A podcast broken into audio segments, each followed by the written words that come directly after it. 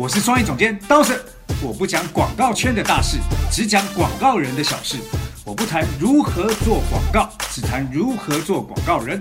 我只聊好的、坏的、有的没的广告圈内事，从广告人的各种德性中聊出一些人生道理。我要教你的事，都是 CD 没教的事。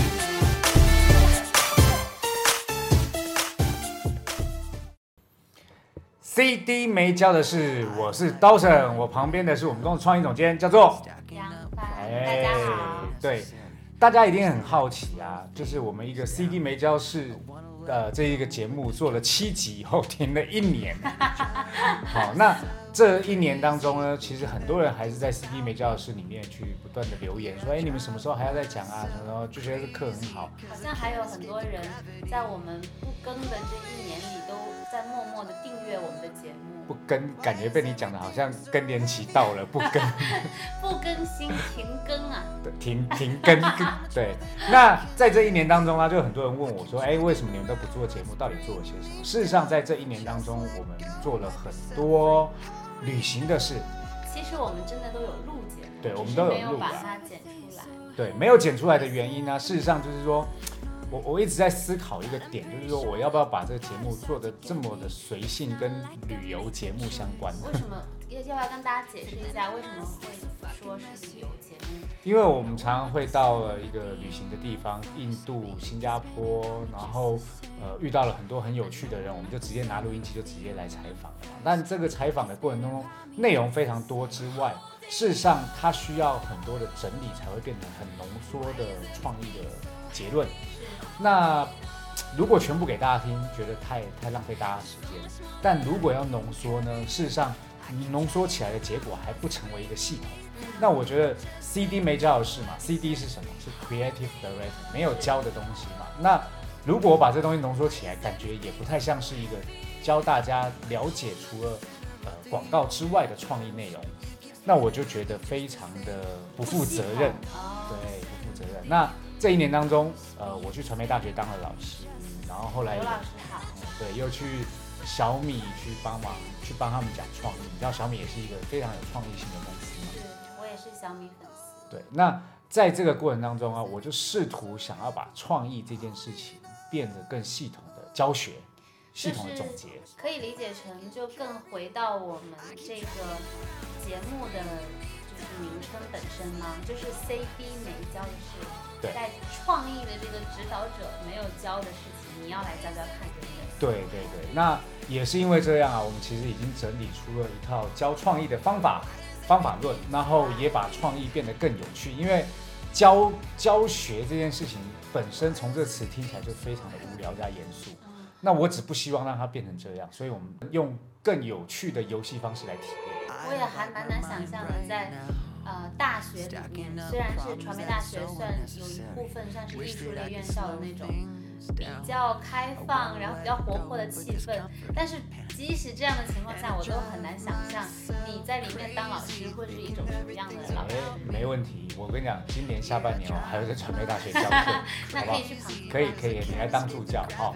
好，那旁听就好了。讲完啊，我们在 CD 没教室要回归啊，其实还是要讲到一个本质上的问题。那个本质上的问题就是创意到底能不能被教？那我小时不是我小时候，我我在入广告行业的时候，我的前辈都怎么教创意？好，我觉得要回归到这件事情来聊啦。诶，那你可不可以先给我嗯一个结论，就是你觉得他能不能教？他当然能教，只是创意的教法跟一般学校的教法不太一样，是它不能变成用很理论的方式来来教学。比方说，先学五线谱，对然后再从呃钢琴一级的曲子弹起，慢慢升二级、对。它不是这种教法嘛？那因为我们在这段时间，我们认识了呃美国做儿童教育、创意教育的一个老师叫 Gigi，专家。对专家具体就聊了，他们在美国教创意啊，其实教这些小朋友有几个步骤。第一个步骤是思考，因为经过思考以后，他们才会理解这个问题到底发生在哪里。那在这过程当中，有一个很重要的就是，呃，让他们去尝试，而这尝试不是一定要鼓励他们成功，甚至失败都是学习的一部分。好，那学习失败、学习尝试，其实就会创造出很多的情绪上的记忆。这个情绪记忆也是在我们创意课里面会讲到。然后不断的思考跟尝试的失败，最后的成功才会有更具有呃成就感。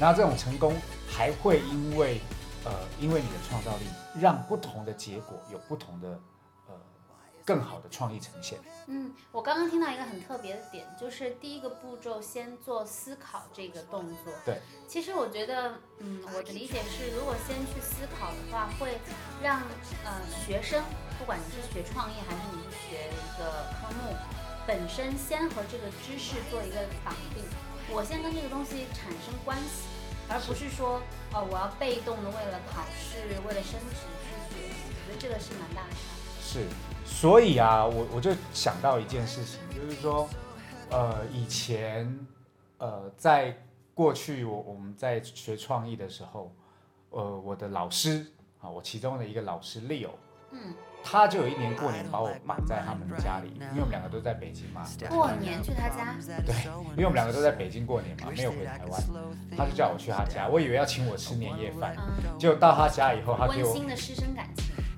听起来有点恶心哦。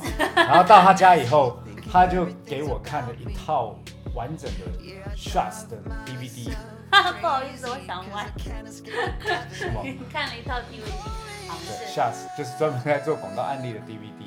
然后呢，在看的过程当中，呃，他就要我每一个广告看完以后，告诉他这广告到底在做什么。啊，压力很大，像那个就是一对一的考试，呃，其实我觉得那个行，我现在讲起来像考试，可是事实上我们两个是吃的年夜饭，在看广告，哦看完广告暂停以后，两个在聊天。所以你们把那那套广告 DVD 当春节晚会在看，对对对，事实上我本来很不想去的，但是对，因为老师的邀请，我不得不去嘛。那也是因为这样，我觉得养成一个习惯，就是我在看案例的时候，在看一个广告的时候，我不是在看这个广告拍的好不好，而是在看广告背后发生的事情。嗯，那现在有很多平台嘛，树荫网或者是广告们，或者是网网网络广告人社群，他们都会有很多案例。可是我就发现一件事情，现在很多的广告从业人员在看广告案例，都在看这广告好不好看、好不好笑、有没有感动，就这么简单。可是事实上没有去研究这个案例背后发生的事情。那呃，我我现在就在做一件事情，我有一个呃创意的分享群。那个分享群呢，就是在每天早上我都会分享一个创意的视频。那个视频有可能是广告，有可能是一个很情感的描述，有可能很开脑洞的。那每一个分享之后，我都会跟着在这件事情上的呃观察跟总结，分享给大家，用早上的创意叫床叫醒每一个正在熟睡的创意人。为什么一个这么正能量的事情都被你讲到跟黄赌毒有一些关系？对，我我们的这个节目就是希望能，这个节目就希望大家能够从更幽默有趣的方式来看待这种创意广告的事情。创意本来就是好玩，好，所以我觉得如果大家有兴趣想要加入我们那个每日创意分享群呢，就可以加入到我们那个分享群当中。那你可以在微信，在我们现在这个留言底下留言，然后我们会有一个工作人员叫小 F，一个大美女，把你拉进到那个分享群里面去。嗯，好不好？好，那我们再聊到就是创意这件事情。事实上，创意在我的理解啊，分成三个阶段，哇，已经分阶段了，对，分成三个三个大阶段。嗯第一个大阶段叫做收集资讯，统哦，就像你刚刚说，大家其实很多广告从业人员啊，我据我所知，很多人每天早上上班第一件事，如果没有紧急的邮件要回的话，可能就会去各个呃广告门户网站上面去浏览大量的案例。其实那个是不是就是搜集的过程？这个还算是这个还算是有有一点学习倾向的同学会做这种事。是没有学习倾向就开始刷微博、刷朋友圈、刷一些没有营养、没有内容的东西。私人的东西。对，但我我现在要讲的这个事情，就是事实上世界上的任何一个创意，都为了解决某一件事情所必要存在。哪怕这个创意没有要解决任何东西，只是要为了让自己开心，让自己开心也是。解决情绪的问题。对，所以我我认为创意啊是一个很有价值的东西，这是第一个点。第二个点是创意，如果你要做出一个创意，分成三个阶段。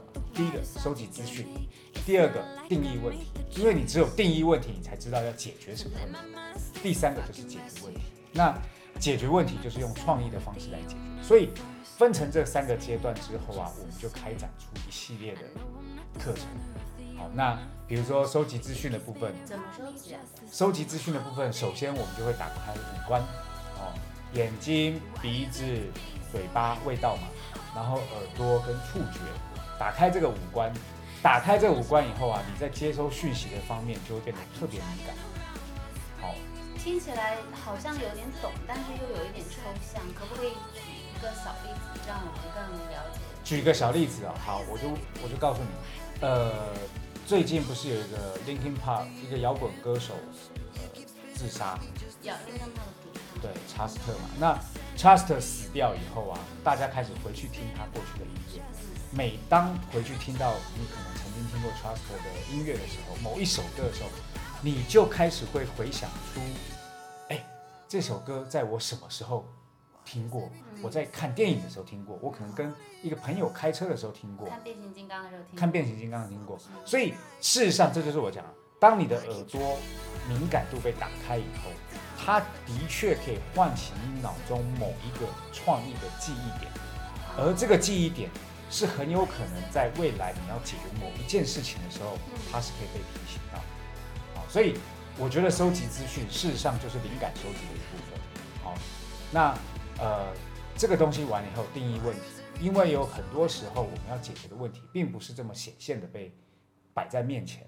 那我我我刚刚其实最好奇的，收集资讯和你刚刚说第三个步骤叫做解决问题，都是在字面意义上就很容易理解的。但是定义问题这个对我来说是最模糊的概念，因为问题不就是问题吗？什么是定义？所谓的定义问题啊，叫做如果做广告都知道嘛，你去跟客户呃接 brief，呃你会问客户很多问题，可事实上，也许客户早就心中就已经有一个答案，只是他没有告诉你。那你要去定义出他心中的那个答案，怎么定义？那你要透过问题的方式，问问题的方式，让他告诉你问题是在哪。比如说，客户就告诉你说，我想要国际国际化、大气一点。可是这个国际化，大气上档次。对，但这个问这个答案的背后。到底是因为什么原因会让你想要让你的东西变得国际大呃不呃什么高端高端大气上档次？它一定有个原因在嘛？那透过定义问题的方式啊，找到问题的根本，你才知道啊，你你的高端大气上档次是什么感觉？我终于知道。所以定义问题是一个非常重要，因为我发现现代人有很多人不会去问问题。那那个问问题不代表问别人，有时候也是问自己。我可以理解一下吗？就是在刚刚你提到，就是工作中，假设你去问跟客户去开会的时候，他有的时候会跟你说，我现在遇到的问题是，比方说 KPI 的问题，或者是一个产品的销量的问题，但是实际上，呃，你要解决问题的这个突破口都不在这个表面的他理解的这个问题上，可能你要。挖挖出挖掘出来这个核心的这个问题所在，你才有可能对症下药。对啊，你说你说东西卖不好，到底是因为你广告做不好，还是你产品做不好？那如果是产品做不好，我我我广告需要用力吗？我我也许先改变你的产品吧，先把你产品弄到好。那你产品的不好，当然也有很多问题是我们没办法解决的。可是事实上，你得找到问题的核心所在，避重就轻也好，或者是呃先后。轻重缓急也好，它总要有一个开始跟最后的结束，所以定义问题其实也很重要。再来就是解决问题。那我还想多问一个，就是因为刚刚举了好多例子，都是广告从业者才会理解跟嗯觉得有有被帮助到的、有共鸣的例子。但是我我的理解，创意本身不仅限在广告行，当然也不仅限在。呃，一个品牌的 marketing 部门，当然，在生活中其实定义问题也可以帮助你产生创意解决问题。当然了，当然，我我换一个，我我在学校里面遇到同学最好的例子，同学们即将要毕业了，嗯，对于他们现在学的专业跟毕业之后大学生，大学生跟毕业之后他们想要做的事情，中间是有落差的。他们常常就问我说：“老师，我现在学这个专业，可是大学之后我不知道我要做什么。”那我就会问他另外一个问题，记得这就是第一问，问他问题。我说：“当时选这个专业你喜欢吗？你自己喜欢吗？”比如他们选游戏专业，他就告诉你说：“我喜欢。”那我就问第二个问题。那为什么你喜欢游戏这专业？毕业之后你不能去做游戏相关的工作？然后他可能就会回答：哎呀，因为我的资历不够啊，我的学呃我我的经历不够。那我就说，那你去外面找这样工作的时候，哪怕到一家游戏公司当前台，那也不都是累积经验的一个部分吗？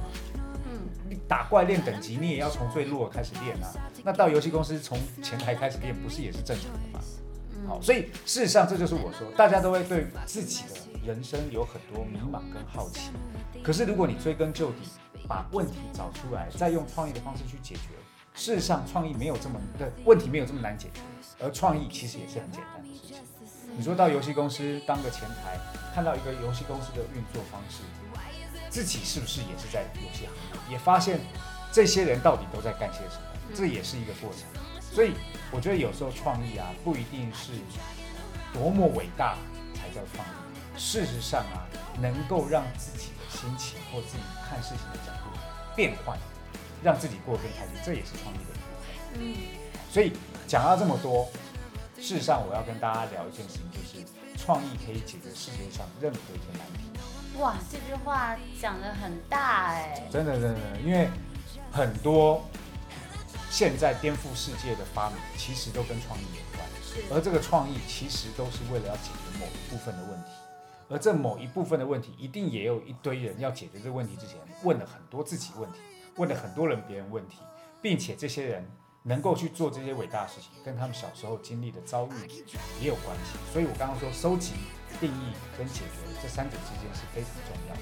那刚好我现在就把这些所有东西啊，进行了一种系统化的整理。那你指的系统化的整理是什么？就是除了刚刚的三大块，除了这三大块之外，我把这些所有的内容变成了游戏的方式，让更大家容易理解。就是说刚刚比方说我们花了一些时间在了解何为定义问题，但是我觉得我好像听懂了你你说这个定义问题的重要性，但是我不知道怎么去定义问题。那你的系统里面会有这当然，当然，当然，我会把这些所有的方法变成游戏，然后用游戏的方式带着大家玩。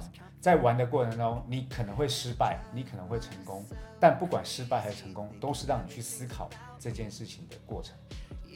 所以你会把它变成一些方法，对对对对实质的，对对，可以实质的游戏。嗯，可以学到怎么去达成这个目标的方法。对，嗯那这些所有东西啊，我即将在呃八月十二号在侨福芳草地会办他们侨福讲堂的第一堂创意课。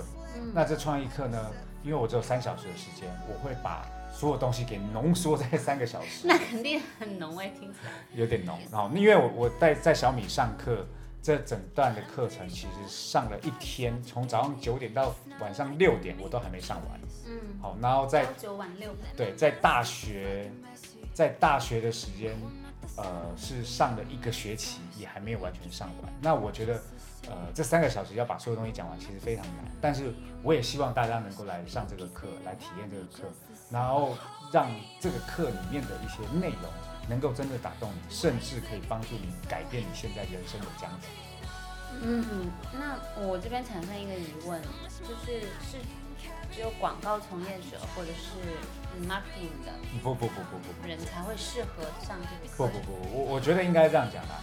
广告的人在这个课堂当中吗，其实学不到任何广告知识的理论，因为广告知识的理论，你可能在在你工作当中学习到的东西都很多。但是我觉得这堂课啊，是能够帮助你们在创意思维的过程当中，能够解决你的功课，呃，不是功课，呃呃呃，工作的问题、生活的问题、感情的问题、人际关系的问题。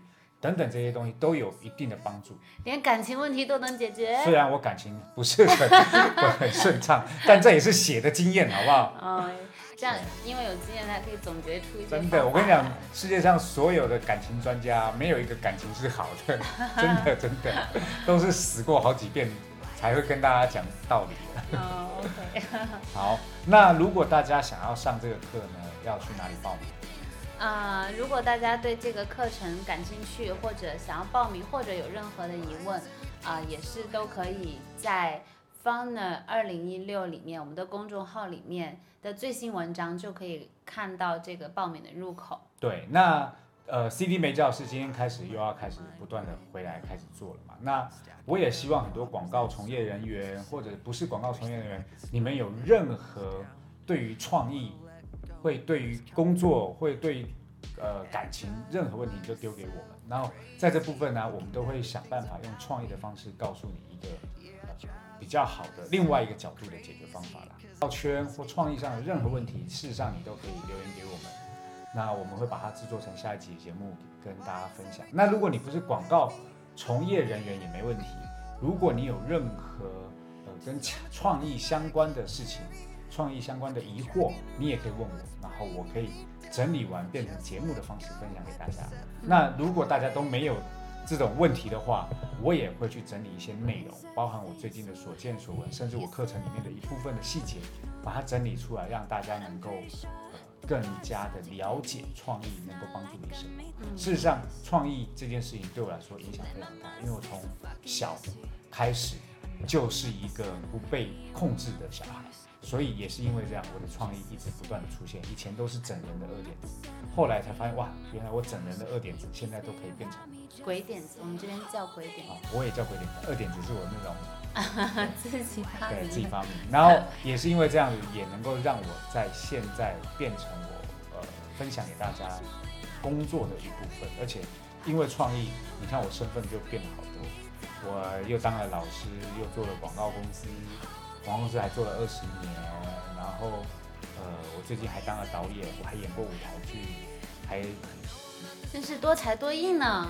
你这句话有点讽刺的感觉呀。没有啦，真心的啦。没有啊，我是说这个才会让自己的人生过得更加精彩，嗯，对不对？那我总结一下，就是如果是在北京的啊，或者是方便来北京的。喜欢创意的同学、小伙伴、朋友们，你们可以在八月十二号来乔夫芳草地，呃，参加 Dawson 的这第一次的创意的分享课。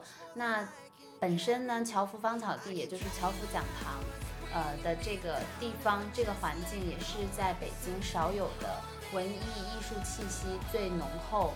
然后包包含呃格调、环境等等都特别优质的这样的一个地方。那在这样的氛围里面，在听到呃跟创意有关的问题，相信大家都会。可以有很多的收获。对啊。那如果你是呃离北京比较远，那过来听课会比较困难的小伙伴也没有关系。你有两种方式可以去接收到呃来自 Dawson 分享的创意资讯。第一个方式就是之前提到过的，我们呃有一个每日创意分享的微信群，你可以在下面。留言，我们就可以把你拉到那个群里面，加入群里，每天早上都会有一个新鲜的创意跟你分享。那还有一个方式呢，就是要持续收听我们 CD 没教的事啦。对，那刚刚讲到乔夫上芳草地，呃，事实上我们的那个讲堂是在他们的美术馆旁边，那个美术馆超有气质。那个美术馆啊，其实是应该是全世界。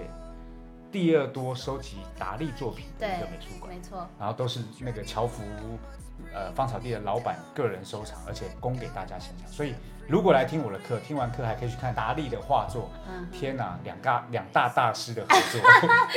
你也太能往脸上贴金了吧，我有点听不下去。好，那我们今天的 CD 美教室就到这里啦。